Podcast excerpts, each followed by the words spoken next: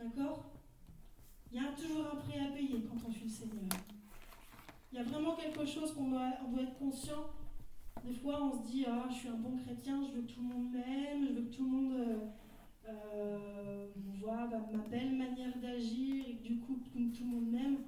Si on recherche ça, on va droit à beaucoup, beaucoup de déceptions. Parce que forcément, on va attirer aussi des regards qui ne seront pas forcément toujours bons. Donc euh, Jésus nous donne plusieurs explications de, aussi de pourquoi on va être persécuté. Il y a aussi une autre explication, c'est que le serviteur n'est pas plus grand que son maître. Il le dit dans sa parole. En fait, Jésus a été persécuté quand il était vivant. Il avait été euh, pourchassé par les chefs religieux de l'époque, parce que Jésus était un, rebelle hein, pour l'époque. Hein. Un rebelle dans l'amour, mais euh, un rebelle. Et, il le savait. Il le savait. Et, cette haine l'a conduit même à être cloué sur une croix. Il, est mort justement suite à ça. Il a accepté de mourir et voilà, de subir le pire des châtiments. Et être serviteur, ça signifie le suivre, lui obéir. Donc il y a une relation très proche avec le serviteur et le maître. On a une cause commune. Et l'esprit du monde, et on est totalement conscient. Je dis l'esprit du monde. Les gens peut-être pas forcément, mais l'esprit du monde qui vit dans justement dans les corps de ce monde, il en est totalement conscient. Et si l'esprit de ce monde déteste Jésus, il nous détestera aussi. Il faut, vraiment qu'on en soit conscient. L'autre pourquoi on est persécuté, ou, aussi où on le sera, parce qu'ils ne connaissent pas celui qui m'a envoyé. Le monde ne pouvait pas connaître euh, Dieu. Pourquoi? Parce qu'il n'a pas reconnu le Fils de Dieu qui a même été envoyé. C'est même le contraire. Il a rejeté le Fils. Dans l'occultisme, pour avoir pratiqué euh, des choses comme ça dans, le passé, avant d'être chrétienne, c'était mon, chemin facilement. On va dire, euh, oui, il y a une puissance, euh, il y a le ciel, il n'y a, y a, aucune... il n'y a aucune incertitude sur le fait qu'il y a quelque chose qui est au-dessus d'eux. Et dans ces pratiques, donc on peut en citer pas mal, il y a le magnétisme, il y a les guérisseurs, le spiritisme, le yoga, d'autres pratiques. Je mets vraiment euh, trois, trois petits points. Et en fait, ces gens-là, même s'ils pensent que Dieu existe, c'est assez intéressant quand on leur demande ce qu'ils pensent de Jésus. Et bien là, ça coince. Ils vont se dire, oui, Jésus, ok, et si on leur demande, mais qu'est-ce qu'il est pour toi? Ils vont, ils vont rien dire. En fait, ils vont même pas reconnaître que Jésus est le Fils de Dieu. Il y a vraiment, quelque chose qui est, visible. Et en plus de ça, il y a quelque chose qui est commun à toutes ces personnes-là. Ils ont une haine contre Jésus. C'est incroyable. Une haine contre Jésus, une haine contre tout ce qui est autour de la Bible et disent que tout ça, voilà, c'est des bêtises, etc. Il y a vraiment un rejet de tout ça. En plus, c'est quelque chose de terrible, c'est qu'en plus d'être dans la haine de Jésus, tous ceux qui pratiquent ces, choses-là, et ceux qui vont aussi voir ces personnes-là pour justement euh, recevoir quelque chose, en fait, ces gens-là vont donner des accès à des démons. Il y a vraiment une réalité là-dedans des démons, en fait, qui vont se charger de plusieurs choses. Déjà de pourrir leur vie, de rendre leur vie insupportable. Donc, euh, tous les coups sont permis. Et il y a un autre objectif à ces démons, c'est de vous éloigner de Jésus. Ils détestent Jésus. Et ils vont tout faire pour vous éloigner de plus en plus de la vérité. Ils vont vous empêcher de lire votre Bible. Ils vont vous empêcher de rentrer dans une relation intime avec Jésus. Et en plus, voilà, comme je disais, il déteste. Il déteste Jésus. Et, je voulais en venir où euh, En fait, voilà, ils disent vraiment qu'ils connaissent Dieu, mais ils ne le connaissent pas réellement. Sinon, ils aimeraient Jésus. Donc ne vous trompez jamais de, source, en tout cas, quand vous, quand vous parlez avec les gens, quand vous voulez vous faire masser, etc., c'est important de connaître la source aussi de la, de la puissance qui est utilisée à travers les gens. Ça, c'est très important. Parce que ça peut nuire vraiment à votre vie et à votre éternité. Et Jésus nous dit autre chose aussi dans son passage, c'est qu'il est venu aussi, il a parlé aux gens de ce monde. Il a parlé, il s'est révélé à certains même personnellement. Il a même fait des œuvres miraculeuses tant qu'il était sur terre. Et certains, malgré ça, ont détesté Jésus. Encore une fois, c'est tout à fait normal, puisque le monde rejette justement cette, euh, cette, lumière qui est sur leur péché. D'accord? Ça, c'est toujours important de le comprendre. D'accord? Et on peut, on peut vivre ça aussi dans nos vies. Nous, si nous sommes chrétiens, on veut voir les gens autour de nous qui peuvent être sauvés. Et parfois, on va prier pour eux. Certains vont être guéris, certains vont être délivrés, certains vont vivre des victoires miraculeuses, mais ne se convertissent pas forcément. Vous l'avez peut-être tous déjà connu dans votre vie. Et, et ben voilà, ça c'est entre eux et Dieu. Vous, vous avez fait votre part, mais c'est eux que ça, regarde. Et, euh, et en fait, certains même, une fois qu'ils ont vécu la victoire, ils ne veulent même pas qu'on leur parle de Jésus. Ça les dérange. Vrai ou pas? Avez peut-être déjà euh, connu ça. Moi, je l'ai connu. Je l'ai connu dans ma famille. Et, et en fait, ça les dérange. Parce qu'ils sentent que, pas qu'ils se sentent obligés de, bah, du coup, de se soumettre à Dieu. Ils n'ont pas envie. Ils n'ont pas envie, ils ont envie de continuer à vivre comme ils ont envie, dans leur péché. Et puis après, certains peuvent même nous détester. Oh, ton Jésus, là, c'est bon, hein hmm. Mais bon, en tout cas, on est vraiment, nous, dans, une, dans, dans, dans un contexte, nous, ici, on, on ne vit pas. On ne vit pas la persécution encore. D'accord? Mais voilà, on peut, on peut vivre quand même des fois des choses qui sont très difficiles, mais on n'est pas encore dans la persécution. Et comment affronter la persécution sans renoncer à notre foi? Parce que quand on voit un petit peu la vidéo aussi qu'on a vue tout à l'heure, on se dit mais comment c'est possible? Comment ils peuvent continuer à témoigner? Comment ils peuvent continuer à, croire en Jésus? Euh, On voyait euh, la, la sœur euh, d'Inde, je crois, qui disait, lorsque son mari voulait la, la tuer avec une mm. pierre, elle disait euh, que je sois morte ou vivante, je servirai toujours le Christ. Waouh, comment c'est possible? Je vais vous donner un espoir dans tout ce que je viens de vous dire, parce que c'est vrai que c'est pas toujours très joyeux, mais il y a un espoir.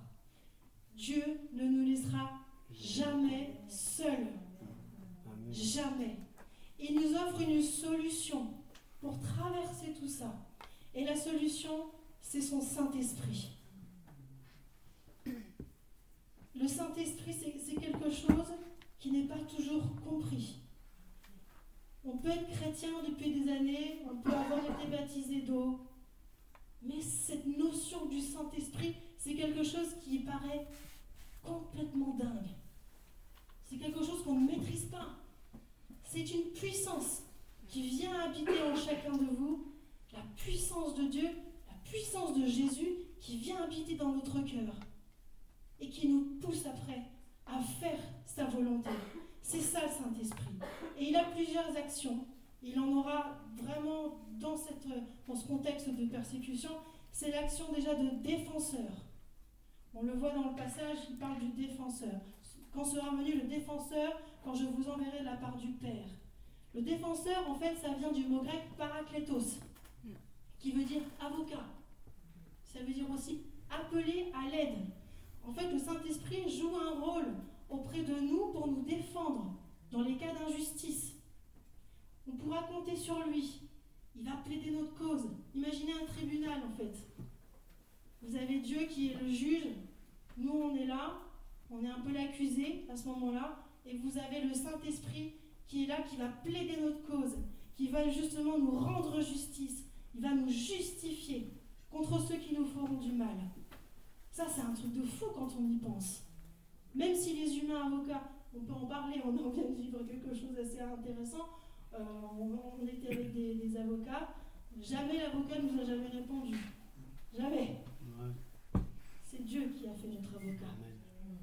C'est un truc de fou. On vous racontera dans les détails euh, l'issue de, tout ce qu'on vient de vivre. Et, et voilà, il y a vraiment quelque chose avec le Saint-Esprit qu'il faut vraiment, vraiment comprendre. Parce que c'est un esprit aussi de vérité.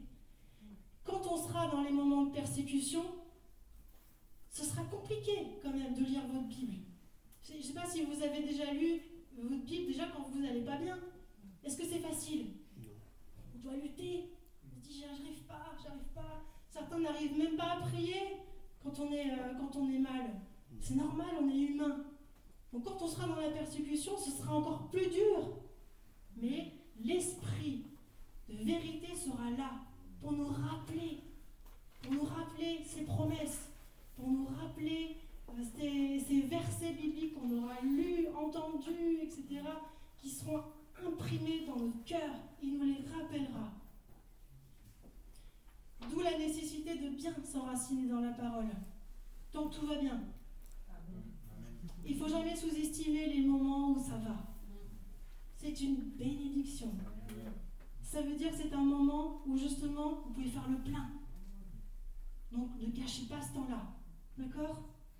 Il y a aussi autre chose. Le Saint-Esprit nous aidera aussi à rendre témoignage. C'est ce qui est marqué aussi dans ce texte. Le Saint-Esprit, en fait, nous aidera à aimer nos ennemis. On voit cet homme, je ne sais plus de quel pays il était, prier pour ses ennemis. Il priait pour ceux qui tuaient sa famille.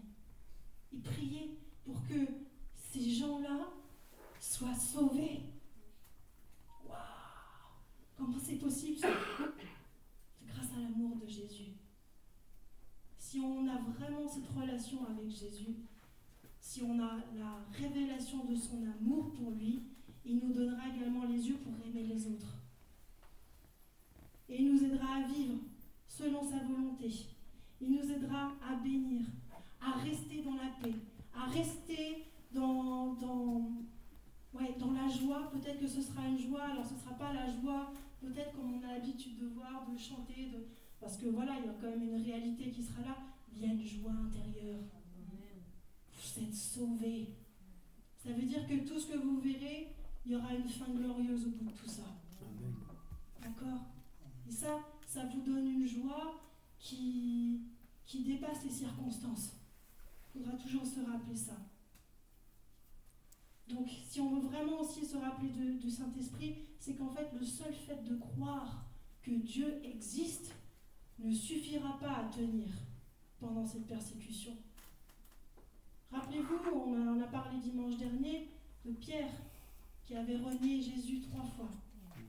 Pierre qui avait suivi Jésus pendant tout ce temps pendant ces trois ans, il a vu, il a vu tout ce que Jésus a, pu faire, mais il n'avait pas reçu le Saint-Esprit à ce moment-là. Et ça a été trop difficile. La peur, la peur lui a fait renier Jésus trois fois. En fait, on aura vraiment besoin d'une aide surnaturelle dans ces moments-là. Ce ne sera pas humain. Et en fait, nous avons besoin du baptême du Saint-Esprit. C'est une nécessité pour l'Église. Et c'est quoi le, baptême du Saint-Esprit? C'est une puissance qui vient en vous. C'est la puissance de Dieu qui vient habiter en vous et qui vous aidera justement à faire tout ce, qui doit, tout ce que vous devez faire. Et c'est pas automatique. Il y en a qui peuvent penser que, ben oui, c'est bon, je suis baptisé, j'ai été baptisé d'eau, j'ai reçu le Saint-Esprit. Oui, oui, tu as reçu le Saint-Esprit qui te donne la révélation du salut, mais le baptême du Saint-Esprit, c'est autre chose. En fait, c'est quelque chose qu'il faut demander. C'est pas automatique. Il faut le demander. Et le demander avec tout son cœur. Ça peut prendre des jours, des semaines, des mois, des années. Ceux qui le demandent depuis des années, ne vous découragez pas. Continuez à prier. Si vous ne l'avez pas encore reçu, je peux vous assurer que il faut continuer encore. Mais ce, ce baptême du Saint-Esprit est essentiel et surtout il est promis pour ceux qui le demandent. C'est une promesse. Rappelez-vous à la Pentecôte, lorsque les 120 se sont réunis dans la chambre haute, ils se sont réunis et ils ont prié neuf jours d'affilée. Neuf jours d'affilée pour recevoir le Saint-Esprit. C'est pas qu'une petite demande comme ça de temps en temps. Allez, je vais me rappeler euh, qu'il faut que je prie pour ça. Non, faut la voir, le vouloir ardemment. Moi, je me souviens quand je me suis mise à vouloir euh, être baptisée du Saint-Esprit, je crois que j'étais tous les soirs dans ma chambre. Tous les soirs. Et je priais, Seigneur, je veux ça. Je veux vivre ça. Et le Seigneur honore. Et il donne. Quand lui le voudra. Il ne faut pas avoir peur. Parce que c'est une puissance qui dépasse tout ce que vous pouvez imaginer. D'accord? Et son rôle est de nous rapprocher plus près de Jésus. Toujours plus près de Jésus. De nous révéler les profondeurs de son amour, de son plan pour le, salut des gens. Et en fait, plus on va avoir cette... Euh, avec le baptême du Saint-Esprit, en fait, il va lui nous pousser toujours plus loin sur les, les mystères de Dieu qui veut nous révéler. Et plus il nous révèle son amour, et plus on est émerveillé, plus on est amoureux de Jésus. Est-ce que vous êtes des amoureux de Jésus? Il faut, vous savez quoi? Pour vivre ce qu'ils sont en train de vivre, il faut être amoureux de Jésus. Il n'y aura pas d'autre solution. Parce que si on veut le faire juste parce qu'on se sent obligé d'eux, ben on risque de faire comme Pierre. On risque de le renier. Non, il faut tenir jusqu'au bout. Mais pour le moment, alléluia, on n'est pas persécuté. Hein, il y a quand même une joie, d'accord? Mais je fais retomber un peu la sauce, on va, on va, on va l'être un jour. Hmm. Voilà, désolée, je, je fais un petit peu les montagnes russes. et, et, comme je disais dans l'introduction, je sais que pour certains c'est compliqué à concevoir. On est dans une société de confort, on n'a pas trop de soucis. On se dit que la persécution concerne que les sociétés ou les pays dits un peu instables, sans démocratie. Mais en fait, ça viendra chez nous. Et pour appuyer ce que je dis, je vous laisse lire le verset 2 Timothée 3,12.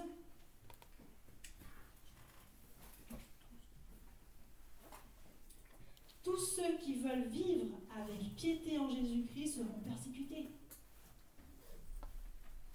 Donc il y a une réalité. On ne sait pas quand ça viendra chez nous. On ne sait pas sous quelle forme. Mais peu importe. Il faut qu'on soit prêt.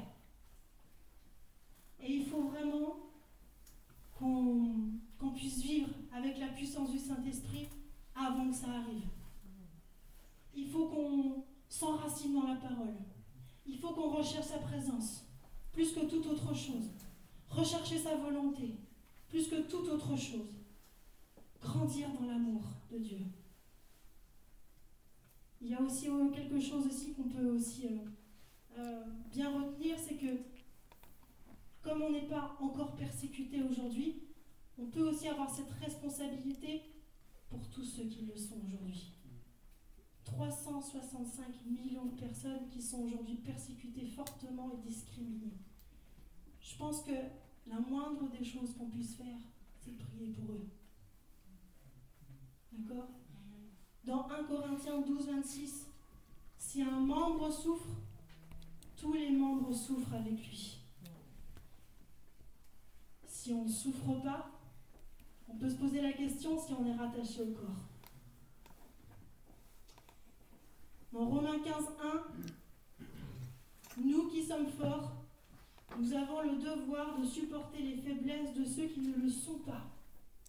Donc nous avons le devoir de prier pour eux, de les soutenir. Et en conclusion, parce puisqu'on va prier après tous ensemble euh, dans l'église. Mais j'aimerais juste vous, vous rappeler quelque chose, c'est que Jésus, avant de mourir, il s'est assuré que les disciples entendent la persécution qu'ils allaient, vivre à cause de leur foi. Cette persécution n'est pas voulue de Dieu, mais plutôt une conséquence face à un monde qui le rejette et qui rejette tous ceux qui sont dans son camp. Jésus n'a qu'un seul désir. Il veut nous préparer afin de ne pas être surpris lorsque la persécution arrivera, afin de tenir jusqu'au bout en gardant la foi. Et pour ça, nous pouvons compter sur le Saint-Esprit, qui sera toujours avec nous et nous aidera à traverser miraculeusement ces épreuves, tout en gardant la paix et en témoignant de l'amour de Dieu autour de nous. Amen. On va, on va faire une prière en deux temps ce matin. J'aimerais que vous